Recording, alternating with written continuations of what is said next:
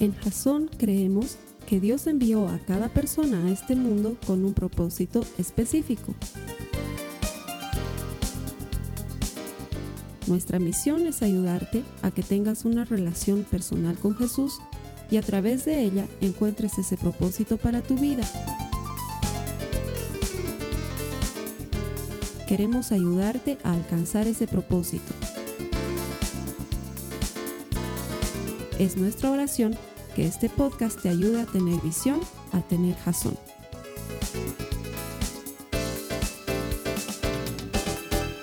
Bienvenido una semana más a Jasón. Gracias por conectarte con nosotros. Jasón es una palabra hebrea que significa visión. Si exploras un poco nuestra página web o nuestra página de Facebook vas a encontrar que todo eso está fundamentado en la palabra de Dios y toda esta visión que hemos tenido de ayudarte a desarrollar una relación personal con Jesucristo, la hacemos fundamentadas en la idea concreta de que todo el que encuentra a Dios encuentra vida. Nuestro deseo es ayudarte a encontrar vida por medio de la palabra de Dios, que es viva y eficaz, que es eterna, que no cambia, que permanece para siempre y que tiene el poder de transformarte como lo ha hecho dos mil años atrás en la época de Jesús o seis mil años atrás en la época de Abraham, lo puedes seguir haciendo hoy con tu vida. No estás aquí por casualidad, cuando te conectas es una invitación de Dios a entrar en tu corazón. Te invito a que permanezcas con nosotros. Lo que hoy vamos a compartir tiene el potencial para cambiar tu vida. Gracias y bienvenido. A las personas que están con nosotros todos los domingos, no me voy a cansar de decírselos a menos que pase algo diferente y es que estoy seguro que la gente más linda de la ciudad de La Paz viene a Jazón. O por lo menos ustedes hacen algo especial antes de venir, ¿no? Eh? Ya por compromiso dicen, tanto dice el Carlos Alberto que somos lindos, entonces antes de salir se hermosean un poquito más. Quiero decirles que valoro mucho el esfuerzo. la verdad es que el resultado es fantástico, yo desde aquí los veo a todos y son gente linda. Gracias por venir, pero adicionalmente a eso, quiero que sepas que Dios recompensa a los que le buscan. Que venir a la iglesia es optativo, podrías no venir, y sin embargo cada vez que vienes a la iglesia te haces acreedor a la recompensa de Dios que Él promete que galardona a los que le buscan. Y aunque no vengas por el premio, no te libras de un Dios que es generoso y dador como no hay otro ser en todo el universo y Él te va a bendecir en gran manera, no solo hoy con su palabra, pero con su presencia y con cosas especiales que Él tiene preparadas para ti de antemano, como promete su palabra. Así que gracias por venir el domingo. Tú solito te abres las compuertas de los cielos sobre ti. Gracias por elegir seguir al Señor Jesús. Estamos en medio de una serie que se llama Cristianos de Pecera. La idea de esta serie es muy simple. Jesucristo nos ha invitado a ser pescadores de hombres y el llamado es para todos nosotros, pero muchas veces nos entretenemos cuidando la pecera. Es decir, en lugar de seguir pescando hombres y atrayendo gente a Jesucristo y haciendo que el Evangelio sea contagioso, nos encerramos dentro de nuestras cuatro paredes de iglesia y nos olvidamos que la iglesia es la respuesta de Dios a las necesidades del mundo que lo que Dios quiere hacer por los necesitados, lo que Dios quiere hacer por la gente que está en la cárcel, lo que Dios quiere hacer por las personas que andan por el mal camino, lo que Dios quiere hacer por los jóvenes que se drogan o por las niñas que andan vendiendo sus cuerpos, lo que Dios quiere hacer con ellos, lo va a hacer a través de la iglesia. Tú y yo no venimos a la iglesia, tú y yo somos la iglesia y existimos como respuesta de Dios al mundo. Entonces cuando vemos niños en la calle con necesidad, la respuesta de Dios es la iglesia. Cuando vemos políticos truchos haciendo cochinadas en la vida, la respuesta de Dios es la iglesia. Cuando vemos que las cosas no están bien en las familias, los hogares están tambaleando, la respuesta de Dios es la iglesia. Ante cualquier necesidad, la respuesta de Dios para el mundo es la iglesia. Y por eso, la invitación de esta serie es a que tú y yo no nos conformemos con ser cristianos de pecera, sino que salgamos y hagamos que el Evangelio sea contagioso. La semana pasada veíamos que todo esto se trata de tener conexión con Jesús, de estar conectados con Él. Él te dice, sígueme y fruto de tu relación personal con Él te enamoras y emanas a Jesús. Y no es tanto lo que tú tienes o lo que tú eres, sino lo que Él va a hacer contigo. Sígueme y yo te haré pescador de hombres, dice el Señor. Y entonces Él nos transforma y nos vivifica y nos ayuda a ser testigos suyos donde se necesita ser testigos suyos. Pero hay que salir de aquí hay que desacostumbrarnos a vivir dentro de la pecera. Y hoy te había prometido que íbamos a hablar de un tema que tiene que ver con ese tipo de cristiano que hace que la gente no quiera a los cristianos. Alguna vez te lo he citado, o creo que varias veces te lo he citado a Mahatma Gandhi cuando dice, su Cristo me encanta, pero sus cristianos no me caen. Sí, porque Jesús es una maravilla, pero los que lo representamos a Jesús muchas veces cometemos el error de hacerlo quedar mal a Él y por ende a toda la iglesia. Entonces el tema de hoy se llama Vicente, el cristiano repelente. Con las disculpas si hay algún Vicente conectado. No es personal, hermano. Era para que el nombre suene bonito. Vicente el cristiano repelente. Entonces así también me va a evitar tener que personalizar lo que voy a hablar, sino que lo vamos a volver genérico. Es un problema que tiene Vicente. Todo lo que vamos a compartir hoy no tiene que ver contigo. No estoy hablando de ti, no estoy indicando a ninguna persona en particular. Es más, probablemente lo que vamos a ver hoy ni siquiera lo hayas notado en alguien cercano a ti. Pero hay un cristiano que se llama Vicente que lo tiene. Tiene seis características que hacen que la gente que no conoce a Jesús no quiera conocer a Jesús. Antes de esto tengo que hacer un disclaimer. ¿Sí? Quiero aclarar específicamente que creo total y absolutamente Estoy absolutamente convencido que la amistad con el mundo es enemistad con Dios. Lo creo, lo sostengo, pero también estoy 100% seguro que el Jesucristo del Evangelio que yo conozco vivía en el mundo y pasaba tiempo con gente del mundo para traerlos del mundo a la luz que Él mismo es. ¿Sí? La, enemistad, la, la amistad con el mundo es una cosa y el hecho innegable de que vivimos en el mundo y que somos la respuesta para el mundo es otra. Y sé que para mucha gente es difícil caminar por esa estrecha línea, porque tanto más andan con personas que no son cristianas, tanto más tienden a dejar de ser cristianos. Lo entiendo. Lo cual no significa que no hagamos nuestro mayor esfuerzo por revestirnos del Espíritu Santo y atraer a Jesucristo a aquellos que más lo necesitan. Porque si continuamos predicando entre predicadores, ministrando entre ministros de alabanza y profetizando entre profetas, la iglesia va a dejar de ser de impacto. Y hoy en día se necesita más gente contagiando el virus de la verdad de la palabra de Dios que nunca, ahora cuando las cosas están tan chuecas. Ese es mi disclaimer. ¿Sí?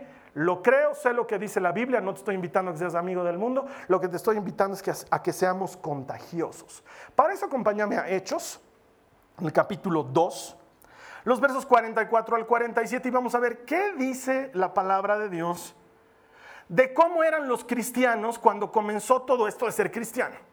Las características de un verdadero cristiano están en esta cita bíblica, Hechos 2, 44-47, he elegido la traducción del lenguaje actual para que sea bien fácil de entender. Dice, los seguidores de Jesús compartían unos con otros lo que tenían, primera característica.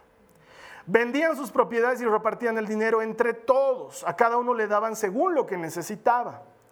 Además, todos los días iban al templo, segunda característica y celebraban la cena del Señor, tercera característica, y compartían la comida con cariño y alegría, cuarta característica.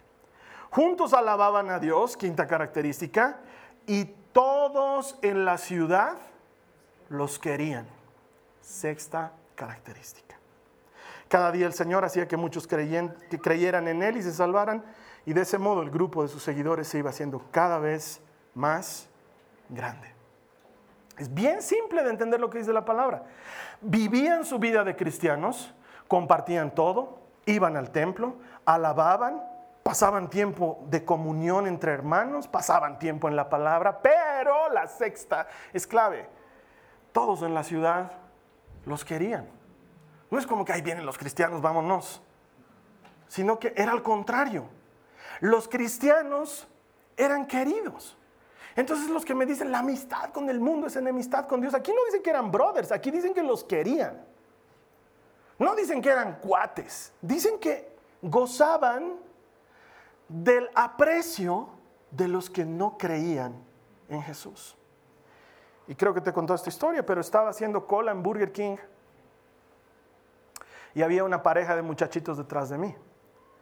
Y la chica empezó a hablar con el chico y le dice, te cuento, sí, lo conoces al fulano tal, ah, sí, lo conozco, claro. Era mi chico, no te puedo creer. ¿Y cuánto tiempo? Sí, lo que pasa es que éramos mejores amigos desde que éramos chiquititos. Y conforme hemos ido creciendo, siempre hemos estado juntos, pero él le daba muy duro a la marihuana. Y se ha metido muy fuerte en la marihuana, entonces nos hemos separado un poco, pero se ha vuelto cristiano y eso lo ha ayudado a salir de la marihuana. Entonces yo escuchaba eso y estaba ahí con cara de aleluya, digamos, ¿no? Eh, tal vez es un buen momento para decir hola, soy cristiano y quiero invitarte a la iglesia, digamos, ¿no? Y el otro le dice, ah, sí, para eso nomás sirven pero los cristianos. Entonces ahí ya contuve un poco mi motivación y ella, sí, sí, la verdad es que es un desastre. Los cristianos son un desastre. Entonces ahí sí peleé más oreja para ver qué estaba pasando ahí atrás y la chica le dice, ¿puedes creer que este chico me ha dicho que si quiero seguir saliendo con él tengo que volverme cristiana? Y el otro chico le decía, no te puedo creer. ¿En serio? O sea, hay que ser cristiano para arreglarse con un cristiano, porque si es así, entonces no me quiero arreglar con ningún cristiano. Además, esa doble moral que manejan, porque te andan diciendo cosas, pero luego ellos mismos no practican lo que dicen, y realmente es horrible ser cristiano. Y mientras escuchaba eso, saqué mi celular y empecé a tomar notas, no, no es cierto, pero estaban dictando las seis características contrarias a las seis que acabo de mencionarte de Vicente, ese cristiano repelente ese que hace que la gente no quiera venir al lugar donde tú y yo estamos ahorita. Estos chicos me dieron punto a punto las características de una persona que siendo cristiana, lo único que logra es que la gente no quiera ser cristiana. La primera, vamos a ver las características de Vicente. La primera es que se siente superior. Vicente se siente superior. No sé en qué punto del Evangelio ha creído que por haber conocido a Jesucristo es mejor que el resto de las personas. Y entonces ha adquirido una especie de estatus y categoría en relación al resto y ha empezado a categorizar a la gente. No solamente fuera de la iglesia, pero dentro de la iglesia. Fuera cuando se siente superior a los del mundo y empieza a hablar de los del mundo y dice, no me junto con los del mundo y se aleja de la gente del mundo, que es la gente que más necesita a Jesús, porque no te olvides que tú y yo, antes de venir a Jesús, no sé dónde estabas, pero yo estaba en el mundo. Y sigo viviendo ahí, no me he mudado, no puedo irme, quisiera irme del mundo, dice Pablo, pero tengo que seguir predicando en el mundo. Pero se siente superior. Y el Evangelio ha entrado en su vida, seguro, no digo que no, pero le ha dado una vuelta rara en su mente y ha empezado a sentirse mejor que los demás. Y la Biblia nos dice en Filipenses que no nos consideremos mejor que nadie. En Filipenses 2 nos dice más bien lo contrario, nos dice, consideren a los demás como superiores a ustedes mismos. Porque esa es la actitud que tuvo Jesús, según Pablo en Filipenses 2. Tengan ustedes la misma actitud de Cristo, viene a decirnos luego. Pero Vicente ha empezado a sentirse superior que los del mundo, sin lugar a dudas, y en la iglesia también. Ha empezado a discriminar, tal congregación está bien, tal congregación está mal, tal denominación me gusta, tal denominación no me gusta. Y sabes qué, quiero decirte una cosa, tienes todo el derecho de tener gustos, todos tenemos gustos. Por ejemplo, a mí me gusta el fútbol y no el básquet. Gracias. ¿No ve? O sea, todo el mundo tiene derecho de tener gustos. Está bien. Una cosa son gustos, otra cosa es que te sientas superior. Esa idea de mi pastor lo pega a tu pastor, eso no existe. ¿Sí? Pero por ese sentimiento de superioridad que ha desarrollado Vicente, no se junta con la chusma. ¿Te has dado cuenta? No se quiere juntar con mucha gente. Entonces tú lo invitas y hasta es incómodo, ya no sabes si invitarlo o no invitarlo porque eh, él te dice, y va a estar el fulano de tal porque yo no me junto con esa gente. O va a estar el sultán porque no hay que juntarnos con esas personas. No hay que juntarnos con esa gente. Y ahí salen buenas citas bíblicas, ¿no? Vas a venir a la reunión de este fin de semana de la oficina. No, ¿qué te pasa? La amistad con el mundo es enemistad con Dios. Yo no puedo juntarme con gente de la oficina porque todos son gente del mundo. ¿Vas a venir a la reunión de fin de mes de los chicos del curso? No, no sentaréis en mesa de escarnecedores. ¿Cómo? Voy a estar contaminándome. No sé por qué pensamos que vamos a conseguir cristianos de los lugares donde ya hay cristianos. No vamos a conseguir cristianos. Pero cuando la gente ve que eres una persona como otras personas, que charla, que cuando va a la reunión comparte, le abres una ventana a hablarle de Jesús. Ahora, si vas a ir a la reunión para allá, al final voy a ir, ¿no? Y te sientas, eh, hermano, ¿qué te vas a hacer? No, yo no bebo. Hermanos, no os embriaguéis. ¿Sabes qué, hermano? Yo tampoco bebo. No necesitas ponerle eso en la cara al que no es hermano siquiera. Entonces Vicente se hace repelente y empiezan a ralearlo. Y una de las mejores oportunidades de convertir a las personas de tu oficina al Evangelio de Jesucristo es cuando pasas tiempo con ellos. Porque date cuenta, los mejores negocios también los hacen ahí, no en la oficina. Y nosotros nos perdemos de oportunidades maravillosas porque no entendemos que no somos mejores que nadie, pero que tenemos algo que todo el mundo necesita. Y ese sentimiento de superioridad nos lleva a vivir dentro de una burbuja. ¿Por qué? Porque Vicente ha institucionalizado el yugo desigual no os uniréis en yugo desigual. Entonces queremos hacer empresa entre cristianos y queremos casarnos entre cristianos y queremos que nuestros hijos, que nuestros hijos sean amigos de amigos que tienen hijos cristianos y nos va a encantar que en lugar de jugar Monopoly jueguen Monopoly versión Jerusalén. Y nos encerramos en nuestra burbuja. Noche de pelis, ¿qué vamos a ver? Cuarto de oración. ¿Y sabes cuál es el peligro? Quiero decirte que hay un peligro con esto. Cuando los chicos viven en eso y todo lo demás les es prohibido, les es cerrado, les es marcado, les es feo, les es sucio, entre sus 14 a 17 años se van a escapar y van a ir a ver Avengers. Y les va a gustar. Y van a comparar con la película de, ¿cómo se llama este brosito? Ya no me acuerdo y van a decir, no, hasta hacen mejores películas afuera. Y se van a enojar. Y cuando se enojen contigo, se van a enojar con Dios. Todo porque los hemos mantenido dentro de una burbuja de seguridad, donde no había que leer León Tolstoy, había que leer la guerra, no había que leer la guerra de la paz, había que leer Max Lucado, no sé, ¿me entiendes? Burbuja. Y está bien que seamos amigos entre cristianos, es una maravilla. El compañerismo cristiano es la razón de ser de la iglesia. Lo hemos leído ahorita en Hechos 2. Compartían todo, comían juntos, pasaban tiempo, estaban felices de hacer esto, pero la gente afuera no los odiaba, los quería. Y eso no se logra si no es con contacto. La segunda característica de este mi buen Vicente es que es torpe y lastima a otros con su fe. ¿No te ha tocado encontrarte con uno de esos hermanos que es torpe. Ni qué decir con los que no están en la iglesia. Con los que no están en la iglesia su trato es hasta ahí nomás. Pero es torpe con los hermanos que estamos en la iglesia. Y quiero decirte una cosa, muchas veces encontramos el error en este pequeño punto. No en que estamos diciendo algo incorrecto, sino en que estamos diciendo algo correcto, pero de mala manera. No en que estamos indicando el camino incorrecto, sino en que estamos indicando el camino correcto, pero de mala forma. Porque hay dos formas en las que yo te puedo invitar a pasar a mi auto, abriéndote la puerta y decir, pasa, o métete, adentro, métese. Y tú vas a decir, ¿qué le pasa a este Carlos Alberto? ¿Por qué me, ¿Qué me trata así? Adentro. Soy el pastor además. Muchas veces no, no está mal lo que decimos, sino cómo lo decimos. No está mal nuestro celo por la iglesia, sino cómo ejercemos el celo por la iglesia. No está mal nuestro celo por el Señor y porque se guarde su palabra y porque no se le afrente, sino cómo lo hacemos.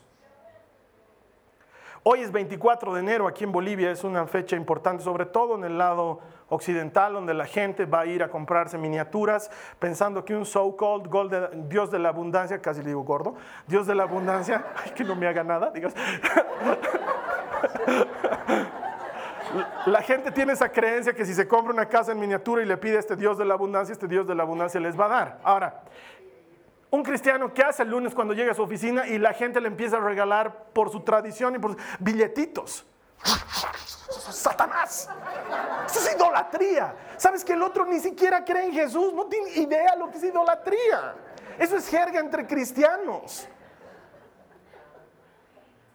Si bien no necesitas abrazar sus costumbres y decir gracias y contar la platita y sí, puedes decirle no gracias Yo no creo en eso, pero no lastimarlo con tu fe, no agredirlo con tu fe.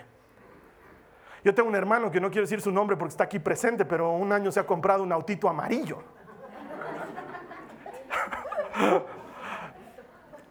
si dijera su nombre, él podría testificar que no es roto su autito amarillo. Porque no necesitamos pelearnos con la gente por el Evangelio. Pero alguien me va a decir, hermano, es que yo soy como Elías. Mi alma arde por el celo de la casa de Jehová.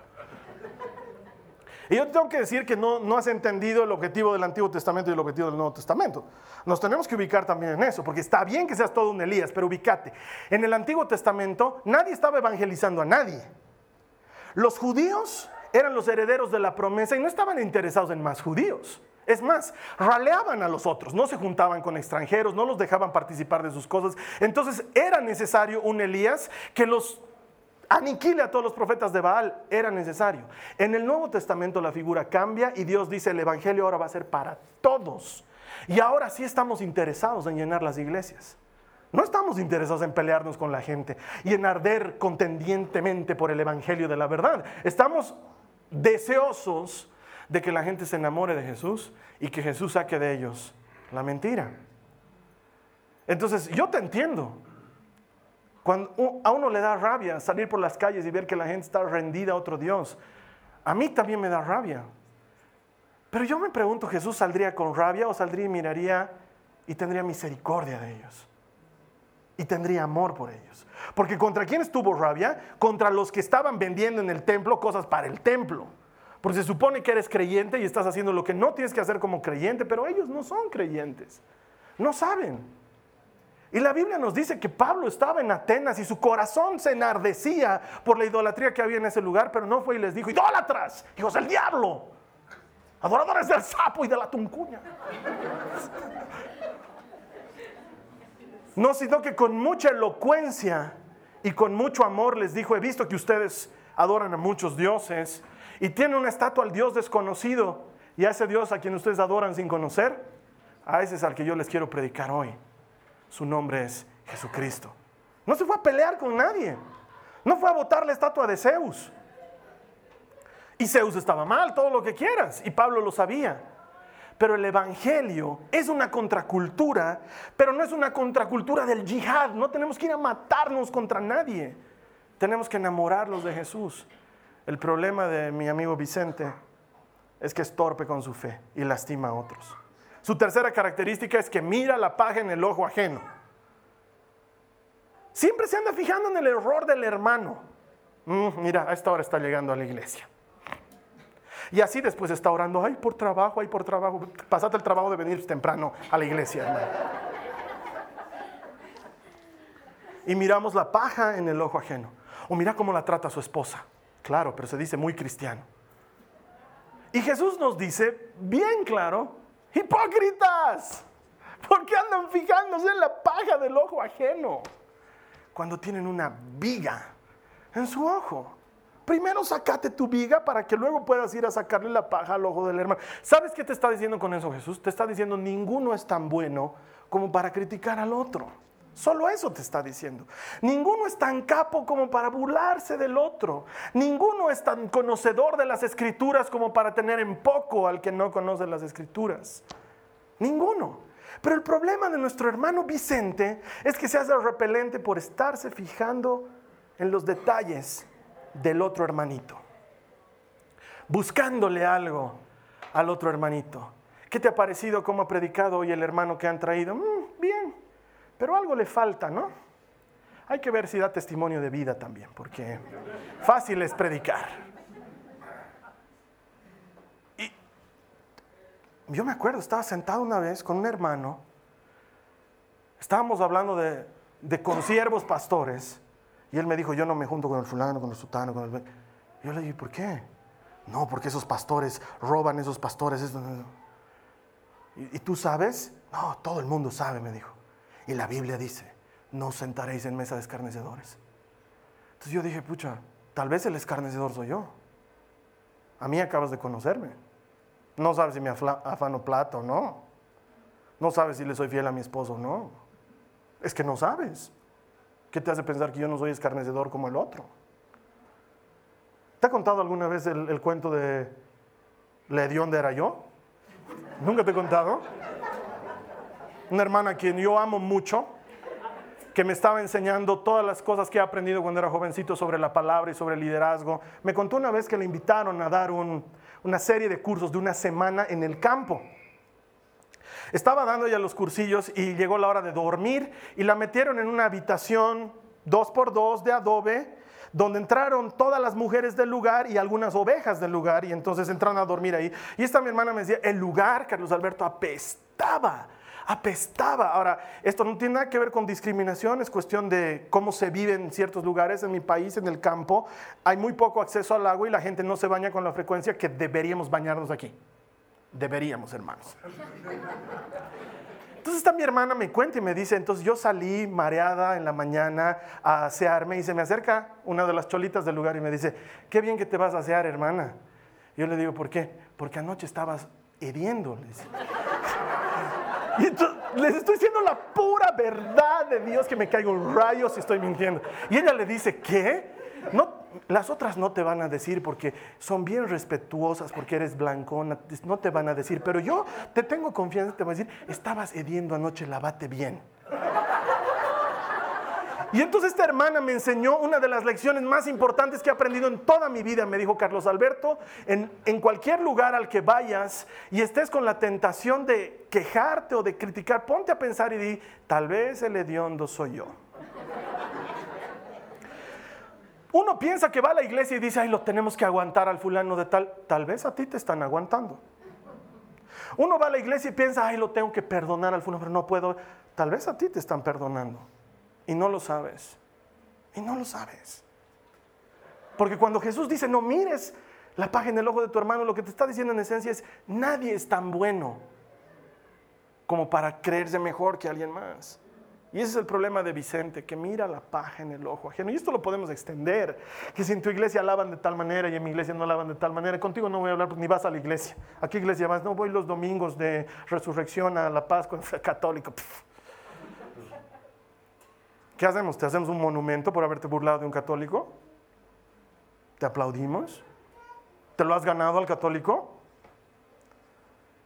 Mirar la paja en el ojo ajeno es una característica de este hermano. Y Jesús es contrario a eso. Otra característica, pone en los demás cargas que él mismo no llevaría. Tiene esa extraña habilidad de hacer sentir a los demás culpables. Y les pone cargas que él mismo no llevaría los compromete a cosas que él mismo no quiere hacer. Y yo entiendo, los cristianos tenemos una idea de cómo avanzar en el Evangelio. Pero también entiendo que las personas tienen ritmos y vidas diferentes. Y que el hecho de que yo venga a la iglesia feliz todos los domingos no significa que aquel al que estoy queriendo traer de mi oficina a la iglesia vaya a tener que venir todos los domingos. Porque el domingo no es prenda de salvación eterna. Hay gente que cree eso, ya estoy completando mis cuotas de salvación eterna, ya tengo 54 domingos sin fallar. No creo que Dios desde, los cielos diga, wow, 54 domingos. Eso debe ser un récord, sin fallar. A ver, alístenme algún milagro para este hermano, no sé, hay que bendecirlo en alguna manera especial. 54 domingos sin fallar. Y eso es lo que hace Vicente. Pone carga en los demás, cargas que él mismo no puede llevar. Porque a veces te pasa, estoy seguro que te pasa. Sé que hay domingos que no puedes venir porque no puedes venir. Porque tuviste un compromiso, o se te enfermó un hijo, o te pasó algo y no pudiste venir.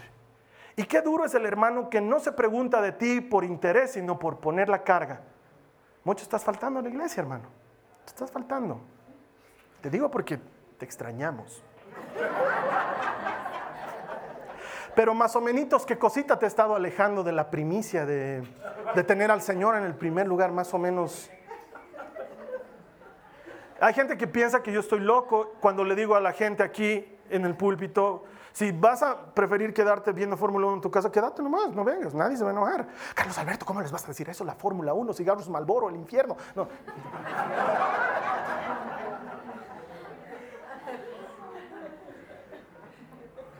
Y no has visto todo lo que pasa en la Fórmula 1. ¿De qué me sirve tener un hermano aquí si su corazón está allá? no me sirve de nada. Yo entiendo, pero ponerle carga a la gente, carga que yo mismo no puedo llevar, es una característica de Vicente. Y con esto no estoy diciendo hagan lo que quieran, hermanos, porque cada quien sabe lo que dice la Biblia. Congregarse es buena costumbre del cristiano. Pero esa instrucción te la está dando Dios a ti. Porque tenemos la extraña idea y ahorita te está pasando. Estás diciendo, ojalá el fulano esté escuchando esta prédica porque es justo como para él. No es para él, es para ti. Porque la relación personal con Jesús es de tú a tú. Y cuando Jesús dice, no mires la pelusa en el ojo de tu hermano, te lo dice a ti, no se lo dice a tu hermano. Y cuando Jesús dice, no pongas carga en los otros, carga que tú mismo no podrías llevar, te lo dice a ti, me lo dice a mí, no se lo dice a otro hermano. El problema es que nosotros estamos pensando en alguien más, porque pensamos que nosotros estamos haciéndolo bien. Y con esto no te digo que lo estés haciendo mal, te digo que reflexiones sobre lo que estás haciendo, porque hoy estoy hablando de Vicente, no estoy hablando de ti. Tal vez tú tienes esta característica. Una quinta característica en él es que predica a Jesús con su boca y tiene Biblia en la mano y música cristiana ambiental en todos los lugares. Es más, si es dueño de la oficina, él va a poner música cristiana para evangelizarlos a todos, pero les va a demorar los sueldos, les va a sancionar con la plata los va a hacer sentir mal cuando merezcan un premio que les ha ofrecido. Pero en la radio está sonando Danilo Montero. Ven conmigo a la casa de Dios. Si eh, quisiera un adelanto, un adelanto flojo. Pero es que ya me debe dos meses, sí. Pero es por tu actitud y por tu mal trabajo. Ahora anda, sentate, reflexiona y vas a leer Segunda de Corintios. Conozco tantos Vicentes que torturan a la gente con su vida cristiana, pero sus actos lo niegan. Porque no puedes decir que eres cristiano si retienes el salario de tus empleados. No puedes. ¿Sabes por qué? Porque la Biblia dice que está mal. El Señor dice, no le retengas el salario al trabajador. Dice que no lo hagas. Acordate de la viuda, dice el Señor. Acordate del huérfano. No solamente es predicar a Jesús con la boca, y muchos de nosotros tenemos ese problema que tiene Vicente, que hemos hablado tanto de Jesús que la gente ya sabe que somos cristianos, que ahora te tengo una noticia, te están mirando. Te guste o no, desde el momento en que hemos dicho que somos cristianos, la gente está esperando algo bueno de nosotros, aunque ellos no sean cristianos. Y no hay pretexto, no puedes decir, ah, claro, o sea que porque yo soy cristiano y tú eres no, no, no, no. Sí, sí, sí, porque eres cristiano. Así funciona me hace recuerdo a lo que decía Francisco de Asís. Él decía, seguramente no de la manera en que yo lo voy a decir, pero lo voy a volver en lenguaje actual. Él decía, para, para, para, para un ratito, para un ratito. Tus acciones gritan muy fuerte, no me dejan escuchar lo que estás predicando. Eso es lo que decía Francisco. Lo que haces en tu vida grita tan fuerte que lo que predicas no se oye. Por eso es que siempre voy a hacer énfasis en que el cristiano no da testimonio de vida es testimonio de vida, que es diferente. Porque si te tienes que esforzar por portarte bien en una reunión social, probablemente no deberías estar en esa reunión social. Porque Jesús no entraba a la casa de saqueo y decía, casa de saqueo, debe haber Jack Daniels, debe haber tequila, de... Saqueo era un jailón en su época. Jesús no, no pecar, no pecar, no pecar. Jesús, Jesús era Jesús. No se esforzaba por ser Jesús. Ay, Carlos Alberto, es que Jesús también, tu ejemplo bien, Jesús era Dios. Ya, hablaremos de Pedro. Cuando a Pedro lo invitan a la casa de Cornelio, él no se para en la puerta y dice, Señor, ¿estás seguro que me has hecho ver esa visión de los animales en el lienzo? Pedro mata, come. ¿Estás seguro que eras tú? No era el hambre porque esa día tenía harta hambre. No. Los cristianos no damos testimonio de vida, los cristianos somos testimonio de vida. Es diferente. Pero cuando predicamos, pero no practicamos, entonces ahí tenemos problemas. Y este es un problema frecuente entre los jóvenes, algo que queremos cuidar ahora desde que son mancebos. Es el líder de alabanza que se arregla con todas las chicas de la iglesia. Es verdad, es un problema frecuente. Porque está comprobado, está científicamente comprobado que un hombre es 84% más atractivo con una guitarra entre los brazos. Es verdad. Es verdad. Puede ser un feo, ponte una guitarra Way to go. You'll get married soon. Es verdad, está científicamente comprobado. Entonces, los que tienen más problemas en este tema son los ministros de alabanza. Uno los mira cuando llega a la iglesia por primera vez y le dice a su hija, ¿de ese te has enamorado?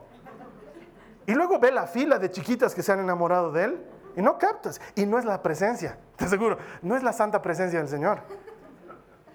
Es que predicamos una cosa pero hacemos otra cosa. Y luego empiezan a nacer hijos en la iglesia, de papás no casados, de hermanos de la iglesia, de la líder del ministerio de niños con el líder del ministerio de alabanza. ¿Por qué? Porque estamos predicando algo, pero no lo estamos haciendo. Y entonces luego chicos en Burger King tienen todo el derecho de decir esa doble moral que tienen, que dicen, pero no hacen. Y uno podría decir, ¿quién eres tú, mundanito, que vienes a juzgarme? Lastimosamente hemos sido llamados a ser luz del mundo. Cuando esa luz se apaga, todos lo notan. Y ese es el problema de Vicente, que dice muchas cosas, pero no hace lo que dice. Y finalmente, el último problema de Vicente es que le pone prerequisitos a los potenciales peces que va a traer a la iglesia. Como si quieres seguir saliendo conmigo, tienes que volverte cristiano. Y le ponemos prerequisitos a la gente. No sé, yo a mí me acuerdo que de chiquito me enseñaron, cualquier amigo que te ponga condiciones para ser su amigo, no es tu amigo. Pero no sé por qué pensamos que de cristianos iba a funcionar. Pero es que el yugo desigual, Carlos Alberto, hay que cuidar el yugo desigual. Te cuento que el yugo desigual no solamente es asistir a la misma iglesia. ¿Alguna vez te has puesto a reflexionar sobre eso? Porque ¿de qué sirve que los dos vayan a la misma iglesia, pero no se lleven en nada más? Tienen la misma fe, pero no se llevan en nada más como la canción de Patti Cantú. ¿Quién es Patti Cantú, Carlos Alberto? Eres un mundano. ¿No han escuchado? En la política y la fe no congeniamos, ya lo sé, eh, eh. Tú comes carne roja, yo solo como hojas. ¿Nunca han escuchado eso? El yugo desigual no tiene que ver solamente con venir a la misma iglesia. Tiene que ver con ser afines. No con ser afines, sino con ser afines. Una cosa que yo disfruto mucho de mi esposa, siempre se lo digo, yo disfruto mucho de su compañía. Que por cierto, para los que se van a casar, es una de las cosas que más vale la pena en el matrimonio. Porque la gente se casa por motivos equivocadísimos. Ayer estaba escuchando en, en, un almuerzo que teníamos que mi mamá decía, llega un rato en que los hijos se van de la casa y te encuentras otra vez solo con tu esposo y mi papá le decía a mi mamá, así nos hemos conocido, así tenemos que continuar. Y ellos disfrutan mucho su compañía. Es algo que a mí me pasa, disfruto mucho de, de la compañía de mi esposa. Y no es que somos iguales, somos distintos en muchas cosas, pero compartimos una serie de cosas en común. Entonces, el yugo desigual no tiene que ver solamente con la misma iglesia, la misma denominación, el mismo pastor o el mismo corito antes de terminar la reunión. Tiene que ver con muchas otras cosas tiene que ver con muchas otras cosas. Y entonces ponerle prerequisito a la gente para que exista la iglesia es cerrarle la puerta de la iglesia. ¿Y qué dice Jesús? Dice eso está mal, eso es ser hipócritas, cerrarle la puerta de la salvación a la gente. Porque sabes qué? En la época de Jesús había mucha gente como Vicente. En esa época la mayor parte de ellos pertenecían a sectas religiosas como los fariseos o como los saduceos. Es que Vicente no es un problema de hoy, Vicente es un problema de toda la vida, porque nunca ha faltado el hermano que habiendo leído un poquito más de escrituras o habiendo ido unos cuantos domingos más a la reunión, ha sentido que era mejor o diferente que los demás. Y Jesús estaba en contra de esos. Es más, el único pasaje en la escritura donde Jesús bota el hígado, la lengua y el páncreas por la boca ha sido contra estos hermanos cuando les decía sepulcros blanqueados. Se preocupan de verse bien por fuera y por dentro están llenos de mugre. Y le cierran la puerta de los cielos a la gente, se desesperan por traer un prosélito, pero lo vuelven diez veces más hijo del demonio. Y a la gente les decía, hagan lo que los fariseos dicen, pero no hagan lo que ellos hacen. Hay mucha gente así. Ahora yo te pregunto, hermano, ¿Qué deberíamos hacer? ¿Qué deberíamos hacer? La iglesia tiene que llenarse. ¿Por qué? Porque Jesús quiere que todos se salven. Eso es lo que dice la palabra. Él quiere que todos se salven, que todos lleguen al conocimiento de la verdad. Cuando lleguemos al cielo no va a haber Oscars, no va a haber premiaciones, no va a haber alfombra roja. para tal o cual congregación, para los hermanos de la denominación Asambleas de Dios, se ganaron el Oscar a Mejor Asamblea de Dios. Eso no va a haber. Pero sí va a haber corona para el que espera su venida. Sí va a haber corona para el que resiste hasta el final. Va a haber premios para los que estén en la iglesia. Hay que llenarla. Hay que llenarla. Yo llegué a Jesús porque mi mamá me trajo. Muchos papás queremos que nuestros hijos entren a la iglesia, pero somos Vicentes, cristianos repelentes con nuestros hijos. A mí mi mamá nunca vino y me dijo, deja de escuchar tus New Kids on the Block. Esa es una confesión que quiero que olvides. A mí me encantaban los New Kids on the Block. Es más, estoy tratando de peinarme otra vez como ellos.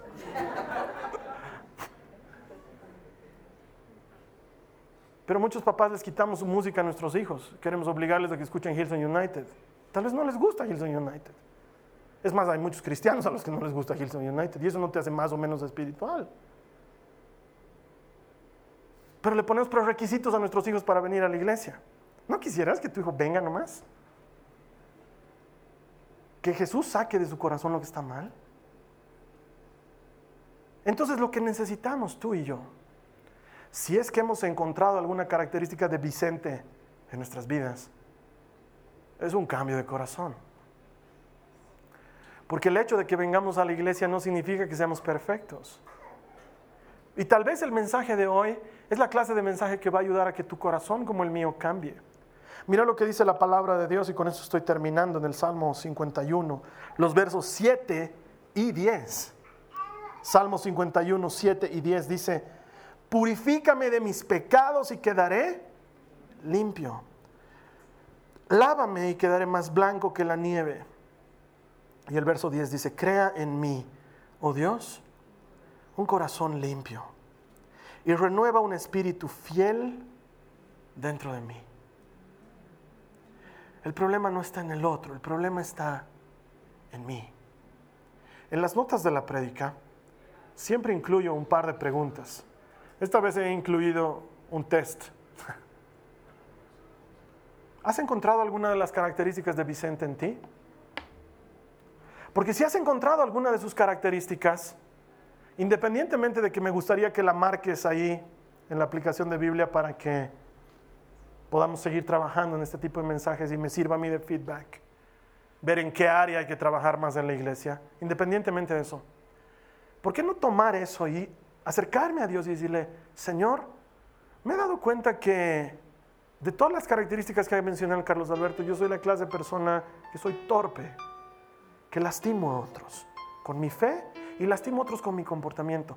Y te acercas y le dices, Señor, crea en mí un corazón limpio. Y le entregas eso al Señor.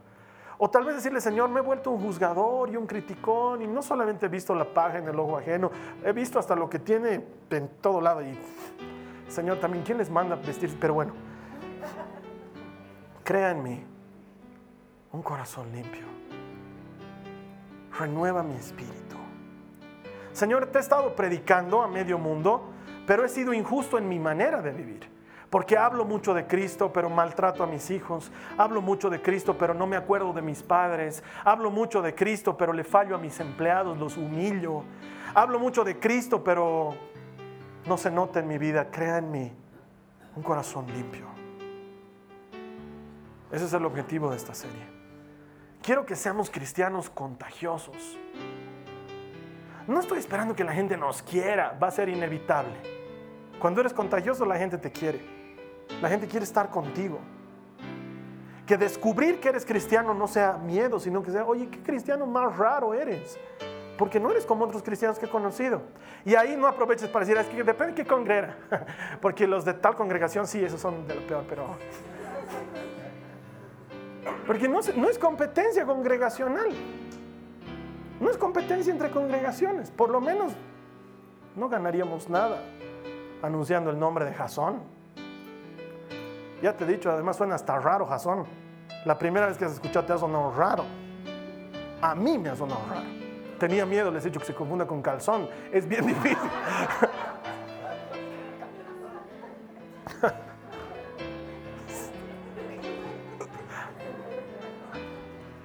estamos anunciando el nombre de Jesús.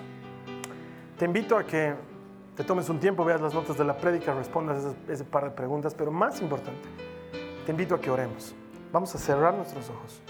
No sé qué característica de Vicente se encuentra en tu vida, no es tan importante como la oración que vamos a hacer. Cierra tus ojos y ora conmigo. Señor, te pido perdón por estas características que he encontrado. Señor, te pido perdón porque hay mucho de esto en mi vida. Señor, perdóname si me he sentido superior a otros. Señor, perdóname si he sido torpe en mi fe lastimando a otras personas. Señor, te pido que me perdones por mirar la paja en el ojo ajeno. Ayúdame a orar, hermano. Dile, Señor, te pido perdón por poner pesadas cargas sobre los demás.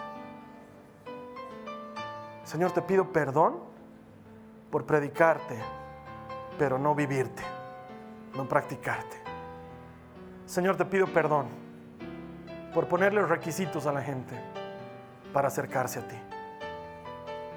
Y ahora te digo, dile conmigo Jesús, ahora te digo, crea en mí un corazón limpio y renueva mi espíritu. Límpiame y lávame y perdóname.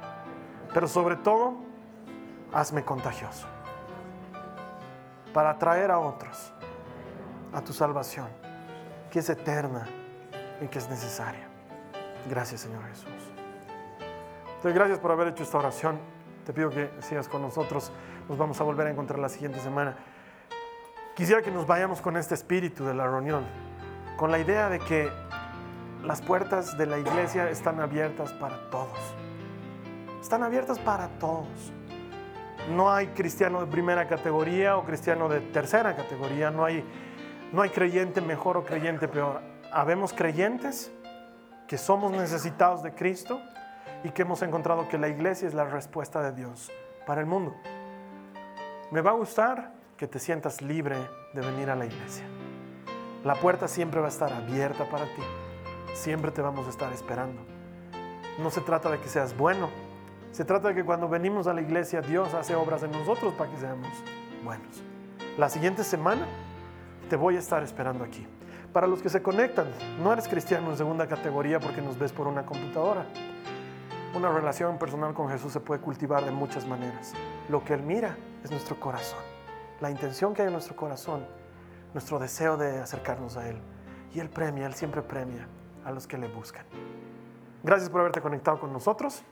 En tanto tú y yo nos, vamos, nos volvamos a encontrar, que esta semana sea una semana de bendición. No te olvides que todo el que encuentra a Dios, encuentra a Dios. Esta ha sido una producción de Jason Cristianos con Propósito. Para mayor información sobre nuestra iglesia o sobre el propósito de Dios para tu vida, visita nuestro sitio web www.jason.info. Allí encontrarás muchos recursos para animarte en tu relación con Dios, enseñanzas, nuestro blog, prédicas y mucho más. Te lo deletreamos www.jazon.info. También puedes visitarnos en nuestro sitio en Facebook www.facebook.com barra Que Dios te bendiga abundantemente. Muchas gracias.